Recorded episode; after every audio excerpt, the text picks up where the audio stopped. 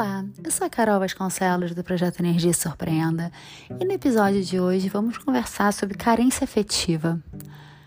Como é que funciona isso para você? Você é daquela pessoa que prefere ter alguém do que tentar buscar a felicidade sozinha? Você acha que você precisa de alguém para ser feliz? Quantas vezes a gente entra em relacionamentos que não nos fazem bem?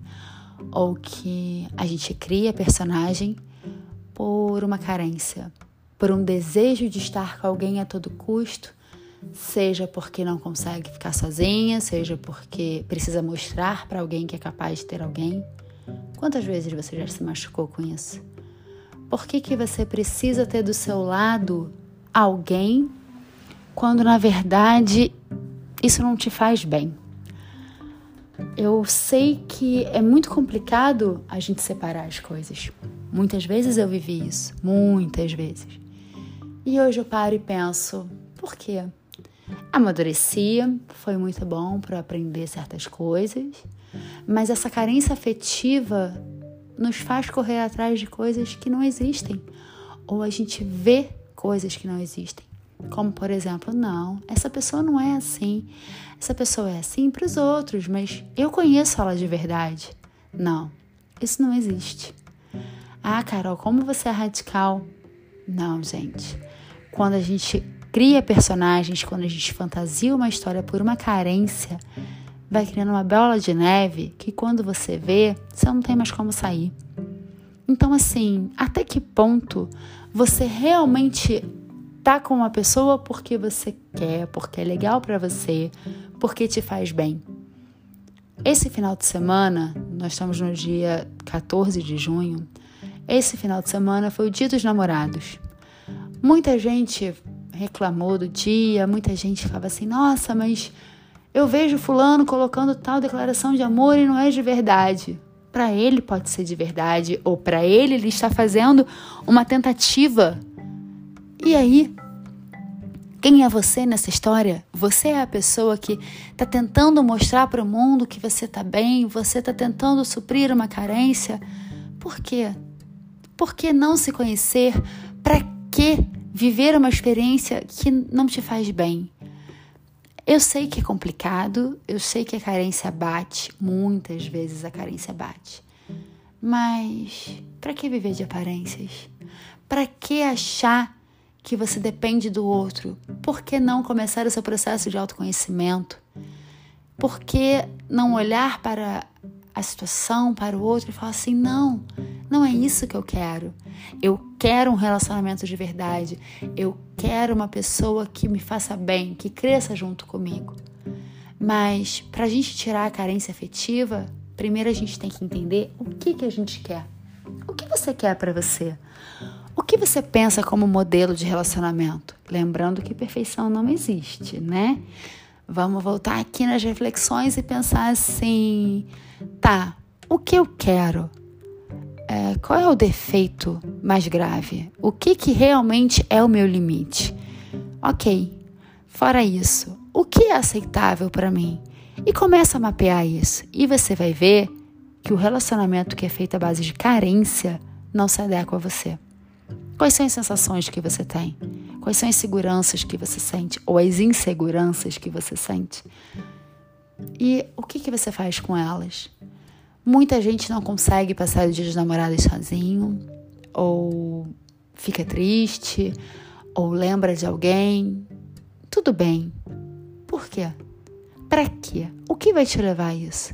O que leva você a pensar assim: nossa, mas eu poderia estar com Fulano, com Fulana. Tá bom, tudo bem. A gente não manda no nosso coração, mas a gente manda na nossa carência. E eu falo por mim. Várias vezes eu me via em certas situações, ou fazendo vista grossa, ou falando: não, comigo vai ser diferente porque eu vou conseguir mudar isso. Não, gente, eu mudei. Então, eu usei a minha carência para ser o meu motivador, o meu gatilho para melhorar a minha situação. E hoje eu olho assim, não, eu quero um relacionamento que seja uma base legal, eu quero com mesmos ideais, eu quero com os valores e princípios parecidos com os meus. E é isso que a gente tem que pensar muitas vezes.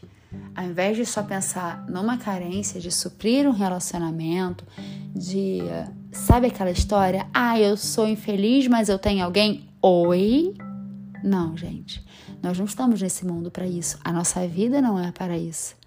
Então, pare e pensa. Você é feliz na sua vida hoje? Ou você está apenas suprindo uma carência? Ai, Carol, você está repetitiva hoje. Sim, gente. Porque isso é uma coisa muito difícil de pensar. Por mais que a gente fale assim, ah, Carol, óbvio que eu sei ver isso. Então, vamos pensar? Quando você pensa assim, nossa, eu tô muito feliz com essa pessoa, pô, tá ótimo. Ou então, ah, não, pô, eu consigo me ver com a pessoa e tal. Ou, ah, eu gosto da pessoa porque ela faz isso, isso, isso. Então, é dependência ou é gostar realmente? É legal você estar tá num relacionamento que tem uma dependência? Vamos pensar nisso tudo, né? Ou então, essa questão da carência, a carência nos cega de tal forma que você deixa passar relacionamentos incríveis, pessoas incríveis que podem aparecer na sua vida, porque você está ligada a uma pessoa que não te acrescenta mais nada, que já acabou. Vamos encerrar ciclos. A partir do momento que a gente começa a ver que ciclos são encerrados, uma oportunidade se abre. Você começa a olhar para o lado, você começa a pensar quem é você. Eu não estou aqui falando que você tem que fechar um ciclo e achar que você vai achar o grande amor da sua vida. E muito menos eu vou falar para você que ah, você é o grande amor da sua vida. Concordo com o amor próprio, concordo que você tem que se cuidar, concordo com a autoestima. Porém, não acho que a gente tem que sempre buscar só a gente. Isso é uma coisa que a gente tem que pensar. Ah, nós estamos aqui para servir, para ser úteis e não para sermos egoístas. Temos um ponto do egoísmo que sim, faz a gente crescer, faz a gente amadurecer, mas aí é para outro episódio, né, gente?